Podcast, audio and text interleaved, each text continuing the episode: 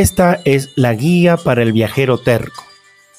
Comentarios, sugerencias, anécdotas y consejos de viajeros. Pónganse cómodos.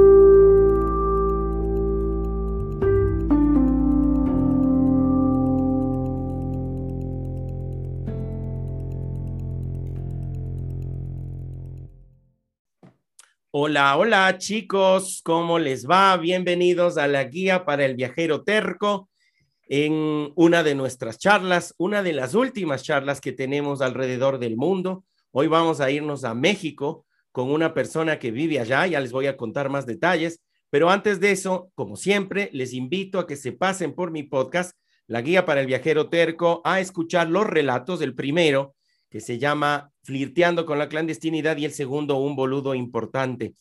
Luego de estas conversaciones, de estas entrevistas que hemos tenido con viajeros alrededor del mundo, me voy a dar un descansito, voy a hacer un último programa y después volveré con un relato más. Les había comentado, es un relato que ocurrió en el año 2006 en eh, Perú, yendo justamente hacia Machu Picchu y claro, les invito a eh, que me escriban a mi Instagram, me encuentran como jc.voyage y ahí estoy recibiendo cualquier sugerencia para el título, porque todavía no tengo título para este relato que próximamente estaré lanzándolo.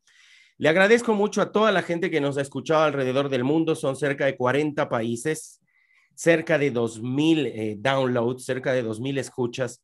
Así es que la verdad estoy muy contento. Esto es eh, algo que empezó con una idea muy chiquita, pero que ha ido ganando fuerza gracias a las personas que nos escuchan y a todos nuestros invitados, en especial a amigos que he conocido en viajes y una de ellas es eh, Genia. Voy a ver si pronuncio bien su nombre y ella nos va a dar incluso, imagínense, unas pequeñas clases de ruso. Ella está en México y vamos a ver cómo se encuentra. Hola Genia, ¿cómo estás? ¿Estás por ahí? Hola, hola. a ver, dime, estoy pronunciando bien tu nombre. Siempre con el ruso hay esto de saber si uno lo pronuncia bien o no.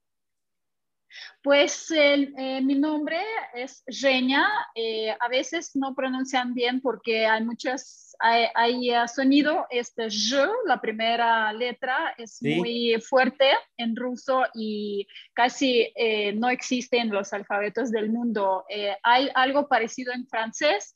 Si tú sabes, si tú hablas francés, puedes ah, pronunciar je, je t'aime, ¿no? Como je, je. Esta je. Genia. Genia, exacto. ¿Y cómo te encontramos en Instagram? Ah, me encuentro ruso-méxico. Tengo Instagram y tengo YouTube también. Ah, qué chévere. Con este nombre. Guión bajo México. Ahora estás en México. ¿En qué parte estás? Estoy en la Ciudad de México, en el centro, en mero centro de México. Mero centro. ¿Cómo es esto de llegar, eh, bueno, primero, antes que nada, ¿de dónde viene esto de hablar español? Porque lo hablas perfecto. Oh, muchas gracias. Eh, todavía me falta mucho, estoy aprendiendo, estoy en el proceso de aprender. Eh, eh, estudié español en, uh, soy lingüista, estudié en la Universidad de Moscú, ah, español, inglés, alemán y portugués. Wow. Eh, alemán, alemán, portugués no hablo porque no tengo práctica, pero español e inglés sí hablo por, porque vivo en México. Vivo en México cuatro años. Ah, es bastante. Con razón también el acento y el, eh, acabas de decirnos, en el mero centro. Eso también es muy mero mexicano. Centro. Sí. ya me, mexicanicé, me mexicanicé. Lindo, no, muy bonito. Entonces estudiaste de toda la vida y ahora fuiste a uno de los lugares donde dicen que se habla, más allá de cierto vocabulario, se habla el español más neutro. ¿Sabías tú eso? Eh, sí, escuché en eh, México y Colombia, ¿no? sí, sí, sí. Bueno, acá en Ecuador también se dice que hablamos un español bastante neutro. De hecho, yo en los podcasts trato de hacerlo justamente con un español lo más neutro posible, sin mucho acento, como para que puedan escucharse en todo el mundo. Pero bueno, a ver, cuéntanos, eh, Genia. Eh, tú me dices que eres de Moscú, Moscú. ¿Qué es lo primero que, eh, el primer, la primera impresión que tuviste al llegar a México, a México capital? Y por ejemplo, el tema este del clima. Los, los inviernos en Moscú son muy fríos y en México, bueno, no tienes tanto frío. ¿Cómo, cómo lo tomaste a todo esto? Ay, no, lo tomé perfecto, lo tomo perfecto. Me encanta México, me encanta el clima de México, por eso decidí quedarme aquí, porque en Moscú, en, en, Rusia, ya saben que no hay lugares cálidos, no hay playas casi. Bueno, hay playas, pero no, no hay buen clima, no hace buen, no, eh, no existe clima perfecto para la playa, perfecto para la playa, eh, y en México, pues todo, todo el año tú vives en verano. y eso me encanta de México. Sí, sí, sí, sobre todo en la, en la parte costera. ¿Cuáles son las cosas que al principio te gustaron? Porque pasa esto, ¿no? Este es eh, todo el, la cuestión de acostumbrarse uno como turista que llega ya no a turistear, sino a vivir. Al principio hay cosas que a uno le gustan y que luego con el tiempo le terminan disgustando. ¿Tienes algún ejemplo de algo que te haya pasado así? Sí, eh, cuando llegué me gustó todo. Me gustó, eh, tenía, como decimos en Rusia, tenía mis, eh, mis lentes ah, de color rosa. Todo yo veía así muy perfecto, muy, muy lindo. Clima, playa, sol, uh, piña, colada, que más necesita un ruso, una rusa. Ah, pero con el tiempo me han pasado algunas cosas que no me no me agradan ahorita, eh, pero puedo aceptarlos si vivo. Una de estas cosas eh, eh, son terremotos. Vivo en, en la zona sísmica ah, y sí hay terremotos fuertes. Me tocó terremoto de 2019, era pésimo, era muy, muy fuerte, muy fuerte. nunca en mi vida he vivido esto y me espanté mucho. y hasta ahora tengo mucho miedo porque cualquier tiempo puede temblar, ah, y eso me desagrada mucho. Es primera cosa que, que choqué, ¿no? Sí. Ah, en, ah, en, México. Y segunda cosa es seguridad. Es, eh, yo mm. sí escuché en Rusia que países de América Latina son peligrosos y son Ah, que hay que tener cuidado claro.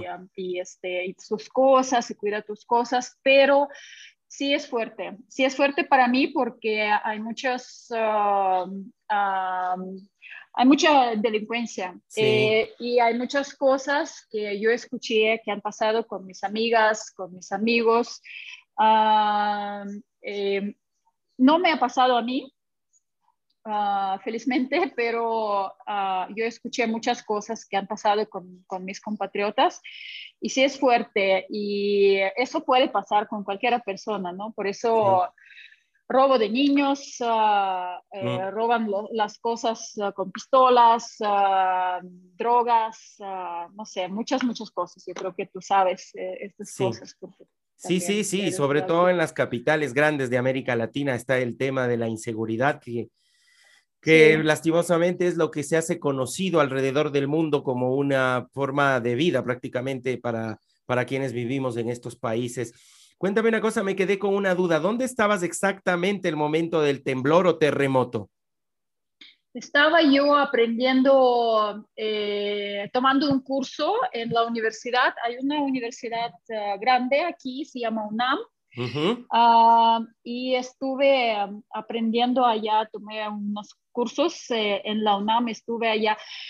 Ah, a mi suerte, eh, estuve en primer piso y, eh, cerca de mí había puerta de, como de, emergencia. Emergency, de emergencia, ajá, y salimos muy rápido, pero la tierra estaba temblando muchísimo. Yo me acuerdo, estaba embarazada y yo me estanté mucho, no por mí, sino por, por, por la personita que estaba adentro. Claro. Y sí, estaba, estaba muy preocupada. Sí, bueno, acá en Ecuador en el año 2016 hubo un terremoto también que, que fue catastrófico y yo entiendo lo que tú dices para una persona que nunca lo vivió. En realidad eso le puede marcar la diferencia entre querer quedarse a vivir o querer irse lejos. Sí, porque me, me acuerdo una cosa, cuando vine a México, uh, era en mayo y me tocó una, un terremoto, un temblor y em, eh, temblaba, yo me acuerdo, en la noche, temblaba en la noche y yo me, uh, me desperté por, por el movimiento de la cama. Estaba como, la cama estaba temblando y yo risa y risa, dije, ah, nunca en mi vida yo sentí esto, qué bonito, y estaba riéndome. Pero es que ese era solo un temblor. Sí, era un temblor, era un temblor eh, no pequeño, pero yo no sabía esto, leve. Claro, casi leve. Ajá. Pero mm. sí, sí, luego, y, es también como, yo creo que es también ah, como, mm, o sea, no me ha pasado en terremoto de 2019 nada, ah, solamente se movía, eh, se movían las cosas, se movían los edificios, me acuerdo, hay muchos árboles que se movían horrible, pero eh, tú ves y dices, como extranjero, como no has vivido esto, dices, ah, pues uh, eso pasa y es normal. Pero luego cuando pasan las cosas con la gente, porque mucha gente murió, claro, uh, muchos edificios se cayeron, sí. y, y, tú ves las noticias y todo lo que está pasando y dices, no, estas cosas pueden, pueden pasar contigo. Y, y eso lo que te... Eh, eh, como te espanta más, ¿no? Sí, sí, sí, sí, te hace poner más en dimensión todo lo que está pasando, porque sí, a veces puede parecer divertido, tal como lo relatas tú. Y Genia, ¿alguna cosa que al principio te molestaba profundamente? Decías, bueno, yo no sé cómo esta gente puede vivir así, la sociedad no me gusta, pero que ahora has adoptado como tuyo y que incluso podríamos decir hasta lo disfrutas. Sí, es cosa de comida, porque cuando llegué, cuando vine a México, eh, yo vivía en una familia mexicana y, este, y mi experiencia eh, con la familia era muy, para mí en, en aquel tiempo era extraña, porque uh, nos levantábamos, uh, se sentaban a comer y todo el día estaban en la, en la cocina o en comedor y comiendo y comiendo y comiendo. Y yo dije, ah, su mecha. Y todo, todo el día estaban comiendo, todo el día, todo, todo santo día estaban comiendo. Y, este, y, y dije, ¿por? ¿Qué le pasa a esta, a esta gente? ¿Qué, ¿Qué le pasa? Pero ahora ya me acostumbré, ya sé que los mexicanos comen chingo, mucho. Chingón, un chingo, un chingo. Un chingo, un chingo, sí, comen un chingo, sé que comen mucho, mucho, en serio, mucho, pero ya me acostumbré y pues ya, ya que. Ah, me ya vivo con eso. Te llamó la atención, sí, hay culturas que, bueno, depende, también depende de las familias, ¿no? Pero que la familia gira en torno a la cocina o a la mesa. Sí, sí, sí, te entiendo lo que dices y Ahí también se ve un rasgo que suele darse en las familias latinas, que es cierto machismo, porque obviamente quien se encarga de estar cocinando todo el día suele ser una mujer. De todo esto vamos a hablar porque la cultura es algo que nos interesa saber mucho y cómo lo vivió Genia. A ella la encuentran en Instagram como ruso, guion bajo México.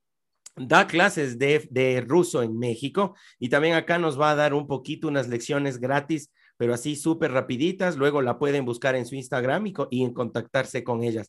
Vamos a regresar en un segundo. Quédense hasta el final de la charla porque está muy buena.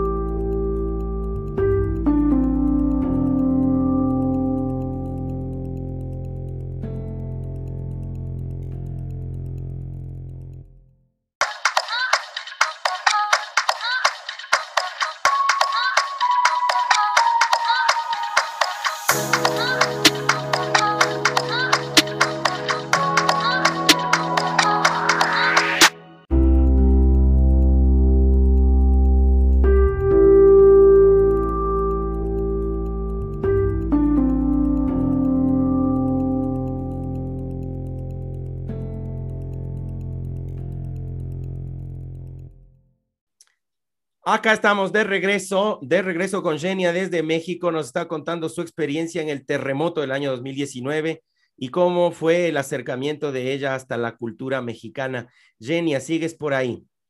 Sí, aquí estoy. Bueno, me gustaría en esta parte, Genia, que nos invites a seguir tu página y a seguir tus clases de ruso. Por favor, mándanos un mensaje en ruso y luego nos lo traduces, ¿puede ser, por favor? Eh, sí, eh, el, mensaje en ruso. les, les quiero enseñar dos cosas. Hay en Rusia, en, en Rusia, um, no como en América Latina, nosotros tenemos dos lenguajes, dos tipos de lenguajes, dos uh, opciones de cómo podemos saludar y cómo podemos despedirnos.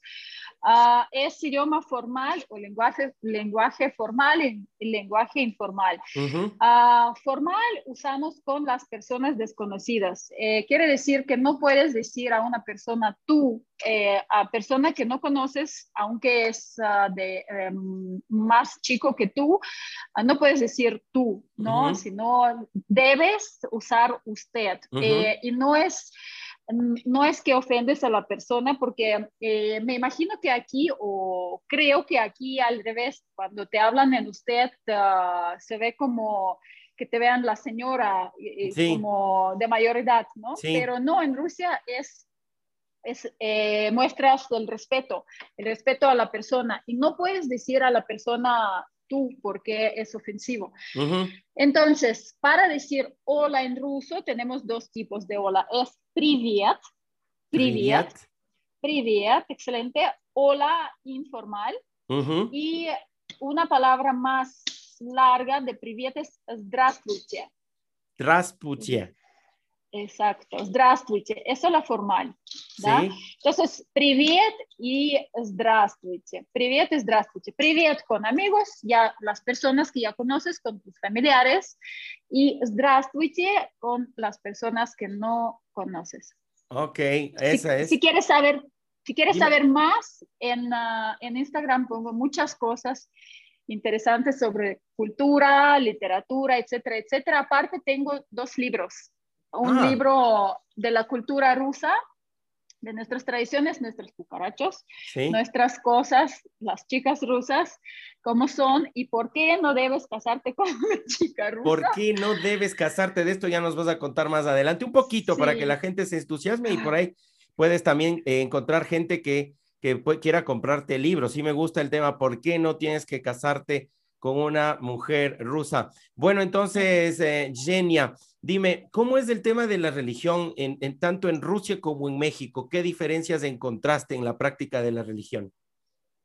Ah, mi opinión es que los rusos somos más ah, religiosos que los mexicanos, porque eh, los mexicanos no he visto cuando, sí hay gente que va a la misa, pero yo creo que no tanto como, ah, como en Rusia. Por ejemplo, nuestra Pascua Ah, tenemos una cuaresma 40 días antes de Pascua, no podemos comer prácticamente nada de lácteos, nada de, de carne, nada de pollo, nada de pescado, y es son 40 días, pero en, y eso hacemos ah, no por dieta o no por, por salud, sino por, por ah, Dios, ¿no? porque nuestra religión nos dicta que tenemos que hacer esto.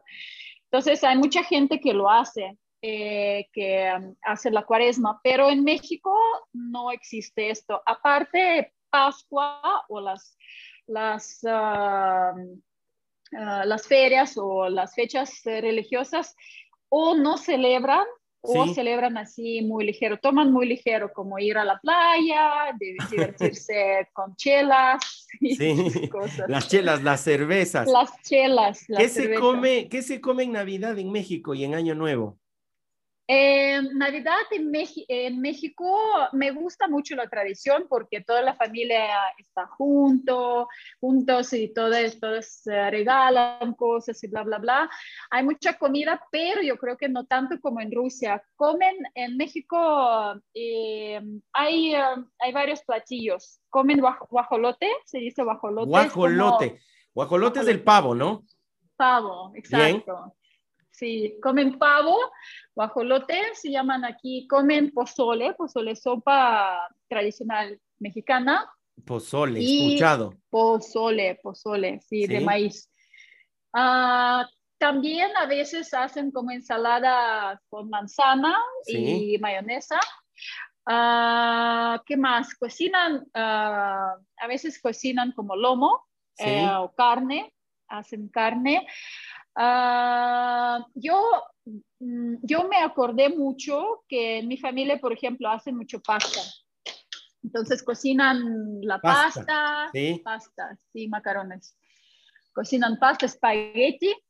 ¿Sí? Y, ah, ¿Y, qué más? Em, la diferencia con la mesa rusa, por ejemplo, nosotros tenemos muchos platillos. Tenemos en Navidad y en Año Nuevo. En Navidad no tanto, pero en, en, ah, en Año Nuevo es, es una feria, feriado principal para nosotros. ¿Sí? Y, em, y comemos mucho y tenemos muchos platillos en la mesa. Ah, incluso los pasteles. En México no comen, ah, principalmente en mi familia mexicana, no comen mucho eh, eh, postres. No comen muchos postres. No, no hay muchos postres. Yo recuerdo que para Año Nuevo me comentaban a mí un plato, eh, platillo, dices tú muy, muy mexicana, un platillo que era con camarones, como una brocheta de o camarones de alguna manera, creo que se llamaban eh, romerillos o romeritos, no sé. Ah, romeritos, sí, sí, de romero. ¿Cómo es? ¿Cómo es? Eh, se, llama, eh, se llama bacalao. Es, es un pescado salado que preparan chingo de horas, hacen mucho, muchos shows con, esta, con este pescado y, y solamente en esta, en esta fecha lo hacen. Y, y lo hacen, ah, no, sé, no sé cómo hacen, las mamás mexicanas hacen muchos muchos movimientos con este pescado, como 48 horas o no sé. ¡Wow! Y sí, y luego, no he probado, la verdad no he probado, no sé, no se me antoja mucho. Debe tener un sabor un poco fuerte. Yo creo que sí, pero lo hacen, eh, lo es que lo traen de, de, otro país, yo creo que como Noruega o algo así. Debe ser. Está, está salado. Y, y quitan el la sal quitan la sal para que no sea tan salado. Tan fuerte. Dime una cosa, volviendo al tema de la religión, porque estabas hablando religión, comida, bueno, parte de la cultura. ¿Qué tal el tema de la Virgen de Guadalupe? ¿Fuiste a visitar tal vez ya el santuario? Sí, sí, me gusta mucho. No sé, es un lugar muy, ah, muy especial, yo creo. Fui cuando estuve embarazada y me gustó mucho. Me gustó. Hay una eh, fecha cuando eh, la gente Ah, va visitando, especialmente en este día. No me acuerdo cómo se llama esta, este día, pero eh, peregrinación, creo. Sí, sí, sí, sí. Ah, hay, hay, muchas, ah, hay mucho movimiento en este día en, en, en la catedral. pero aparte de esto, se puede visitar la catedral, está muy, muy bonito. Muy está, ¿Qué tan lejos está del DF? ¿Cómo se llega? Cuéntanos. No, está en DF. Está en DF, se puede ir en carro. ¿Sí? O en metro, o en, no sé. No Pero está, en DF. No, no está lejos. ¿Qué tal? Mucha gente. Mucha, mucha gente y es una, un lugar grande, un lugar para mucha gente. Es un lugar construido para bastante gente. Vamos a hablar con Genia también del tema coronavirus, del tema que se habla durante este último año y medio, cómo lo vive también en México y de un par de cosas más, tema de turismo y como les dije, no se vayan porque al final vamos a recibir una clase cortita de, de ruso, ya la hemos recibido, ya aprendimos, al menos me acuerdo de Privet, del otro no me acuerdo. Ya volvemos en unos minutitos, no se vayan chicos.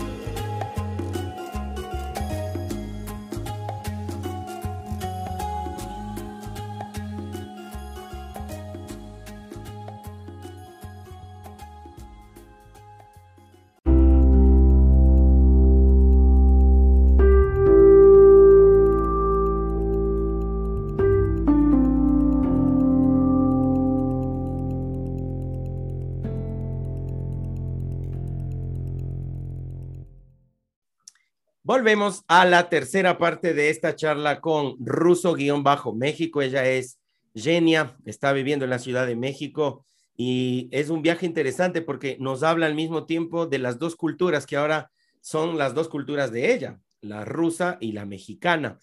Genia, cuéntame, ¿cómo es esto de hablar español mexicano? Tú, tú sabes que el español eh, está dividido en varias, en varias formas, ¿no? en varias partes de acuerdo a prácticamente de qué país vienes. ¿Cómo, cómo lo encuentras tú esto? ¿Te parece divertido? Sí, es re chingón. es chingón. Por ejemplo, chingón por acá no se dice. Sí, sí. Ya, ya estoy más o menos acostumbrándome a, a los, a, a, los dialectos, ¿no? De, porque dentro de México también hay varios dialectos. Uh, yo escuché, por ejemplo, en, en, el norte, escuché a la gente, a la gente que, que, que dice, eh, por ejemplo, Chihuahua o Noche, ¿no? Eh, la Che pronuncian como Che, está muy divertido. Y también escuché en varias partes uh, un poco la diferencia, sobre todo en el norte. En el norte, en el norte me parece que la gente como grita, como los rusos. Ah, los rusos gritan. No está, sí, no están hablando, sino están gritando. La gente sonríe más en México que en Rusia, ¿es verdad eso? Verdad. ¿Sí? Totalmente, sí. ¿A qué se debe que los rusos no sonríen tanto? Uh, existe, eh, yo creo que hay como una barrera o una, una barrera en toda la gente, eh, sobre todo la gente que venimos de la Unión Soviética, de la, del tiempo de URSS. Claro. Eh, en aquel tiempo uh, había como una barrera, un como régimen sí. que cerrado, ¿no? Que Sí. estuvimos uh, mucho tiempo cerrado, estuvimos como nuestro país no, no había abierto, no estaba abierto, eh, perdón, y um, yo creo que de allá también uh, viene esto que no estamos cerrados. Sí, Ah, y también yo creo que por la cuestión del clima también estamos un poco cerrados, porque siempre estábamos, estamos en la casa, estamos en la... Tú te acuerdas, ¿no? Los fríos de, Sí, de- claro. de Moscú, pues es hace mucho Sí. frío, hace chingo Sí, de frío, hace um, mucho, no puedes ni, ni salir a la calle. claro. Entonces la gente, si no eres turista, obvio, ah, porque los turistas sí quieren conocer eh. Rusia, ¿no? Salen y bla, bla, bla. Pero si no eres turista, afuera de eso, ah, estás en, en casa, encerrado. Pero hay otra cosa. eh, cuando ya conocemos más o menos a las personas, cuando ya sabemos, cuando nos caen bien las personas, ya estamos más abiertos, ya nos, nos podemos sonreírse, nos podemos ah, divertirse y bla, bla, bla, ¿no? Sí. Pero en Pero inicio, antes de eso, no. No, no Sí, sí, somos sí. abiertos. Genia nos habla de la URSS y con eso más o menos ya nos da idea de su edad para que ustedes vayan ahí teniendo en cuenta, porque claro, esto de la URSS para, para las nuevas generaciones, prácticamente como tú dices, Genia, solo se lo lee en libros. ¿Cuáles son las palabras que más te gustan del léxico del vocabulario mexicano? Me gusta mucho padre, qué padre, Ah, padre, bien. es como chévere, Ajá, Sí. es como chévere, qué padre. Sí, Me gusta mucho, pero no es de mexicano. eh, yo creo que me, me gusta ojalá. ojalá. la- ojalá. Sí, hasta que vi la etimología de esta palabra que viene de árabe, Sí, me gusta mucho, ojalá. Ah, me gusta mucho ah, padre, compadre, compadre, compa, mi compa, mi, Mi compa, sí, sí, mi sí. compa. Me gusta mucho cuando dice, va- dicen baba, Va, va. va. Ah, sí, sí, sí, como, ok, ok. pues va. Ok, ok, ajá. Sí. Y me gusta mucho que dicen pos. Pos. Pos, ok. Pos, Ah, ok, pues- cierto. Pues, ¿no?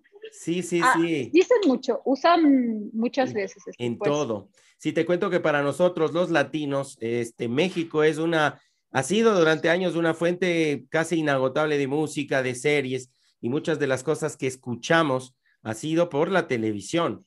Entonces es interesante porque te escuchamos a ti y es como que estuviésemos escuchando alguno de los programas de hace mucho tiempo, de alguna de las novelas con las que algunos de nosotros crecimos o vimos cuando éramos chicos.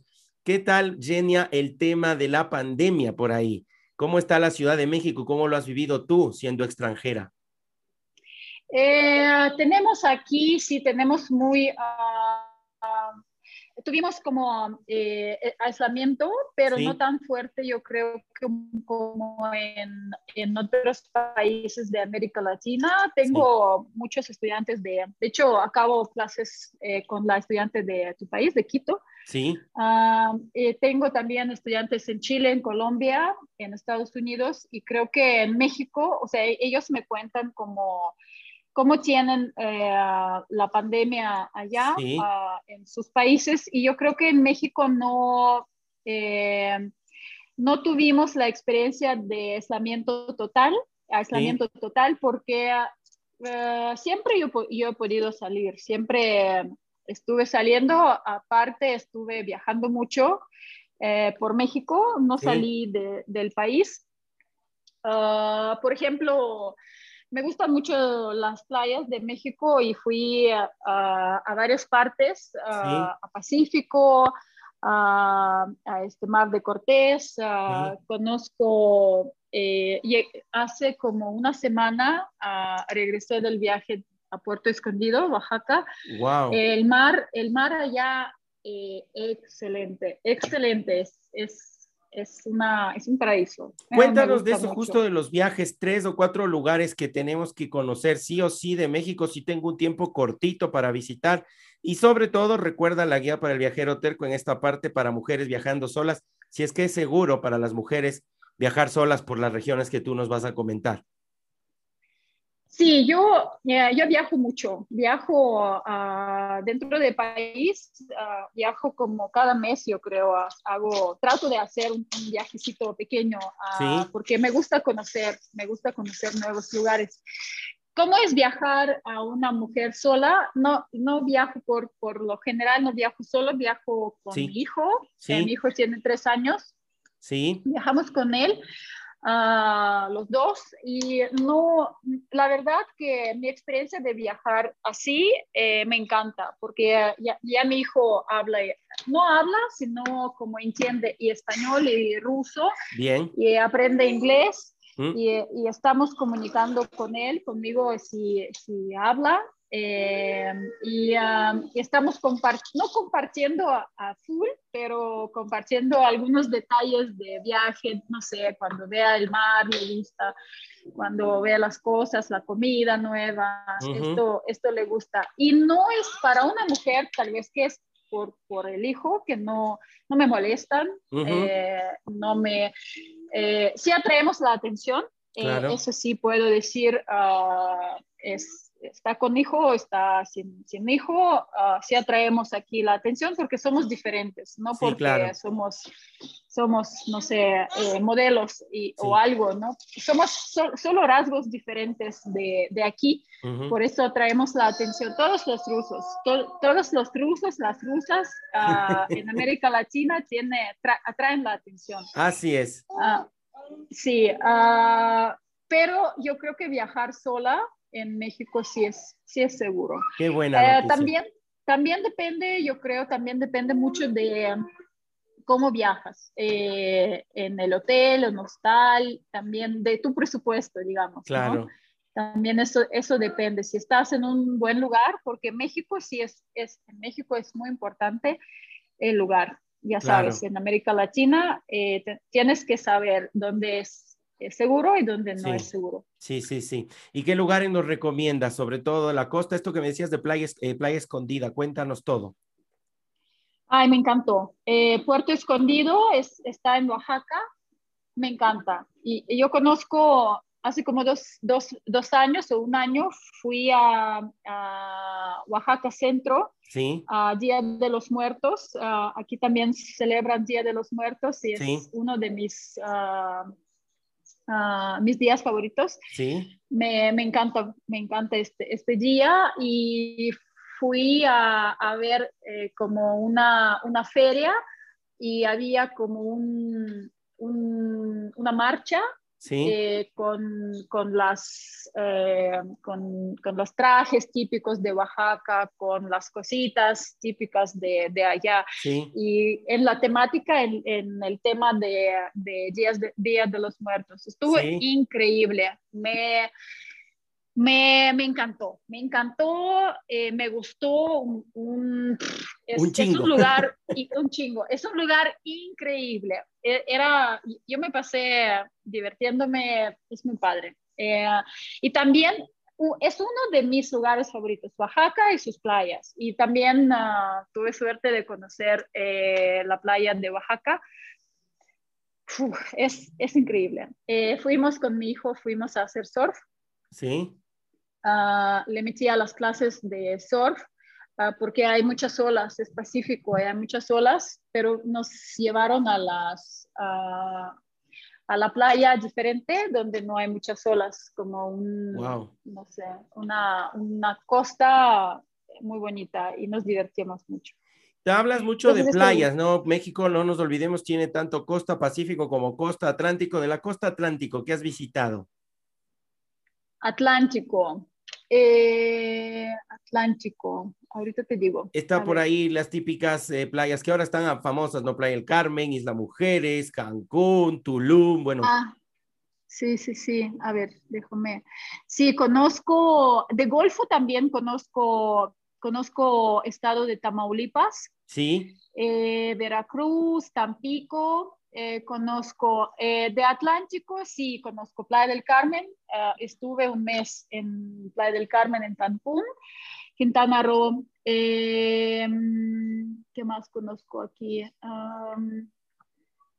Qué chévere lo que nos cuentas. Sí, me, me encanta, me encanta México.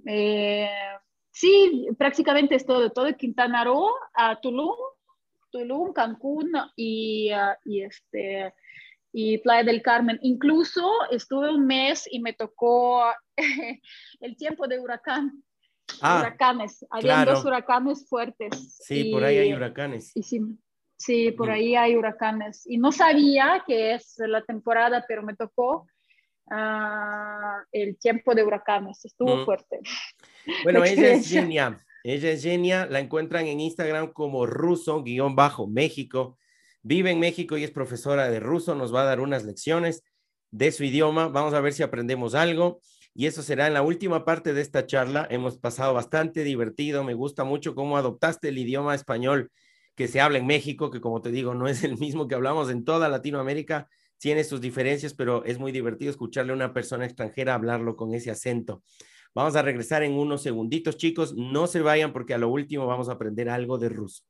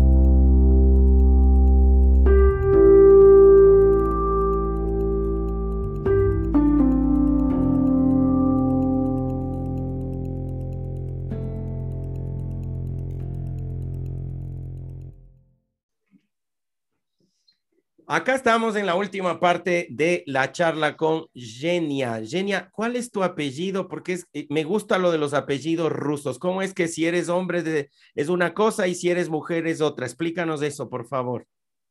Ay, sí, me tocó, me tocó este problemita. Eh, mi, mi, apellido es Guliaiva. Guliaiva. Uh, termina en A, sí, es como femenino para los... Ah, para las mujeres, pero me tuve este problemita de los, ah, de los apellidos porque Ah, mi hijo nació, cuando mi hijo nació, les le pusieron también Gulaeva. Claro. Gulaeva para, con A, porque mi apellido es Gulaeva. Entonces dijeron, ah, pues apellido de mamá, apellido de papá. Entonces ponemos Gulaeva. Y dije, no, ¿cómo creen? Porque en, en, Rusia va a tener muchos problemas en la escuela y, y entre sus, uh, sus amigos. Claro, se van, a burlar de él. Sí, se van a burlar de él y dije, no, no, no, ¿cómo creen? No, no, no me van a poner esta porque es Gulaev. Y me dice, ¿y, ¿y de dónde sabemos que es Gulaev? Entonces yo tenía que ir a la embajada, pedir la carta oficial de la embajada para que ponen mm, que eh, el apellido en ruso tiene dos géneros, masculino y femenino. Masculino termina en consonante, femenino termina en A. Qué chévere, interesantísimo. Guliaiba. Bueno, ahora sí, entonces, lo, lo, lo, que tanto hemos estado esperando. A ver, háblanos un poquito en ruso, danos una lección, cómo manejas tú la clase, cómo se empieza. A ver. Sí, eh, voy, a, voy a presentarme en ruso para que escuchen este sonido, a ver si les gusta. A ver. ¿Va? Привет, меня зовут Женя. Я родилась в России, я из России, я живу в Мексике. Я очень люблю Мексику, и я очень люблю Россию. Россия и México, две мои родные страны. Wow. Bueno, ahí entendí algo. Por... A ver, explícanos. Sí, dije que soy de Rusia, vivo en México. Uh, uh, México y Rusia son mis dos, dos amores, mis dos países uh, natales. y, y, me, y eh, dije que me llamo Genia y que vivo en México. Bonito. Y se bueno, lo hablaste muy despacito porque me imagino que esa no es la rapidez o la fluidez con la que hablas con un amigo de Rusia, ¿no? Lo hablaste despacito.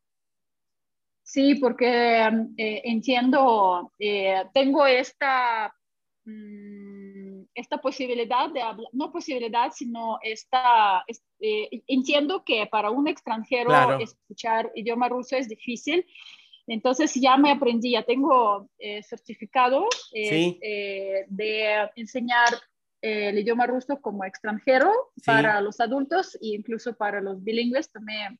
¿Qué tal? Como estudio. Claro. Sí, y entonces uh, sí hablo, hablo despacio porque entiendo. Claro.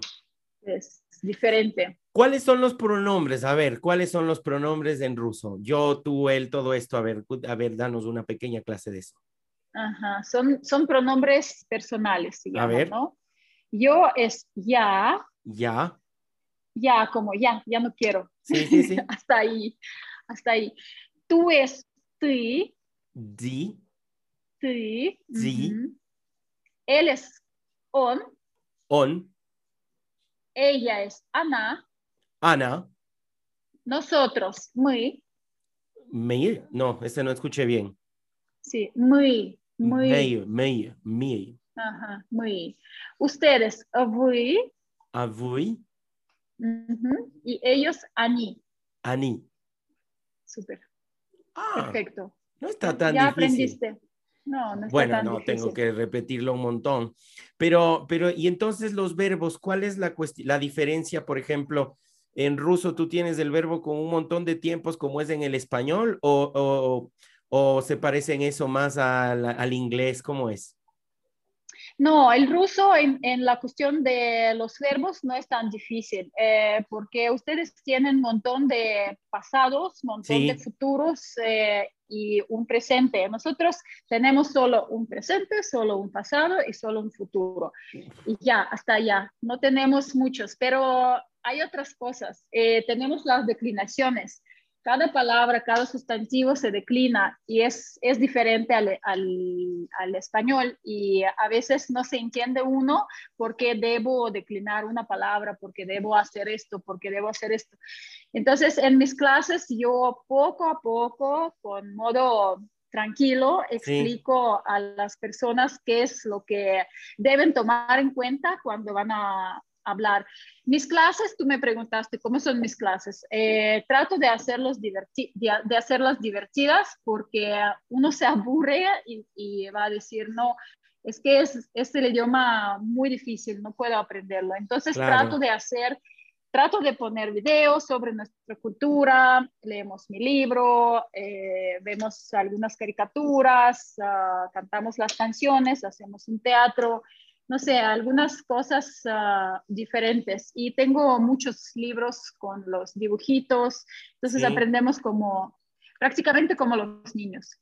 Así, así tiene que ser porque es un idioma nuevo, inclusive con el alfabeto. El ruso tiene seis o siete letras, si no recuerdo mal, que no tenemos en el alfabeto español, incluidas cuatro que son compuestas. ¿Cómo es eso?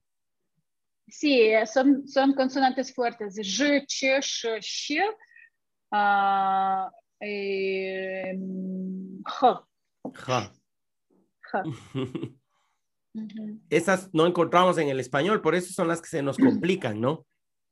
Sí, hay, estos, eh, se llama shipiashi en ruso, es, es muy diferente al, al, español, no existen, de hecho. Eh, claro, directamente no existen, como nos decías, la letra con la que se pronuncia tu nombre, que vendría a ser en el francés el je, je Lindo, lindo nombre y linda charla. Genia, ¿qué es lo que más extrañas de Rusia? ¿Qué comida, qué lugares? Mm, a veces del otoño también se extraña por ahí o no. Eh, la verdad, sabes que hay muchas, hay muchas personas, eh, me, me, pasó una cosa muy extraña aquí. Por ejemplo, cuando vine a México empecé a buscar mis compatriotas, me empecé a, a hacer match con las con los rusos, se quería salir con los rusos, se quería platicar y ir a tomar café, pero eh, conforme el tiempo ya no, ya no busco a los rusos. Tengo una amiga rusa y ya es bastante. Tenía muchos, muchas amigas, pero ya corté porque no, no sé, no, no me siento bien con las personas. Eh, porque hay mucha, no sé, envidia, estas cosas, y entonces mm, ya dije, mejor tengo calidad qué cantidad. Sí, claro. y, uh, y, aquí pues tengo una amiga, ya hablamos uh, muy bien con ella y, y, y ya, y, hasta ahí. Y no mucho uh, más. No, sí, no, no, no, no me gusta tener muchas, sí, muchas amigas. Sí. Uh -huh. ¿Y de la comida? ¿De la comida extrañas algo que comías no. en Rusia y que no encuentras en México?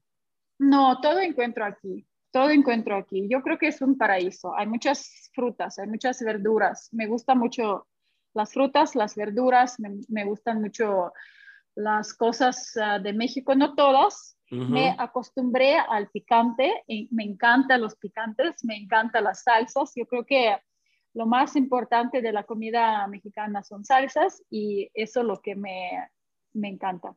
Sí, sí, sí, Aquí. el picante es todo un tema, ¿no? Sí, es, es un tema eh, eh, diferente, ¿no? Sí. ¿Cómo, cómo haces para acostumbrarte? ¿Vas de a poco? ¿Fuiste de a poco? Porque hay el ají rojo, el, el picante verde. No, así, eh, cuando vine yo me acuerdo que no me gustó. Probé y dije, no, no, ¿cómo pueden comer esto?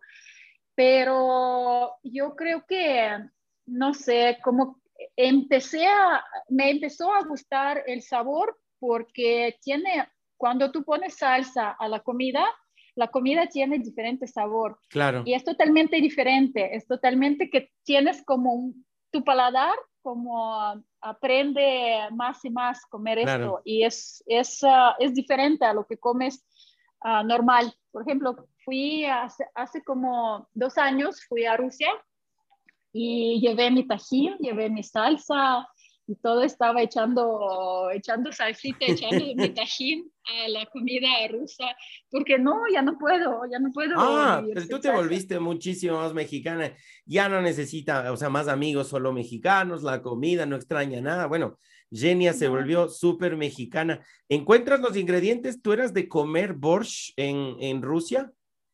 No, no, no. no. No, no entonces no, no necesitas prepararlo. No, mm. no, sí preparo para los estudiantes, para mostrarles, sí preparo y preparamos. Tengo un club de conversación donde hacemos estos como cruz, eh, change, eh, cambio cultural con sí. mis, mis alumnos. Eh, preparamos bosch, preparábamos pilmeño una vez, preparábamos uh, bliní, crepas rusas, la ensalada rusa, eh, celebramos Pascua. ¿Puedes repetir el nombre? Yo le digo Parminia, pero ¿cómo es? Es blini. ¿Cómo? blini, blini. Blini. Son crepas, blini. No, no, la, el anterior, el perminie, parminie. Ah, per... Perminie, ravioles. Perminie, como un raviol. Así es, me, me gustó la vez que probé.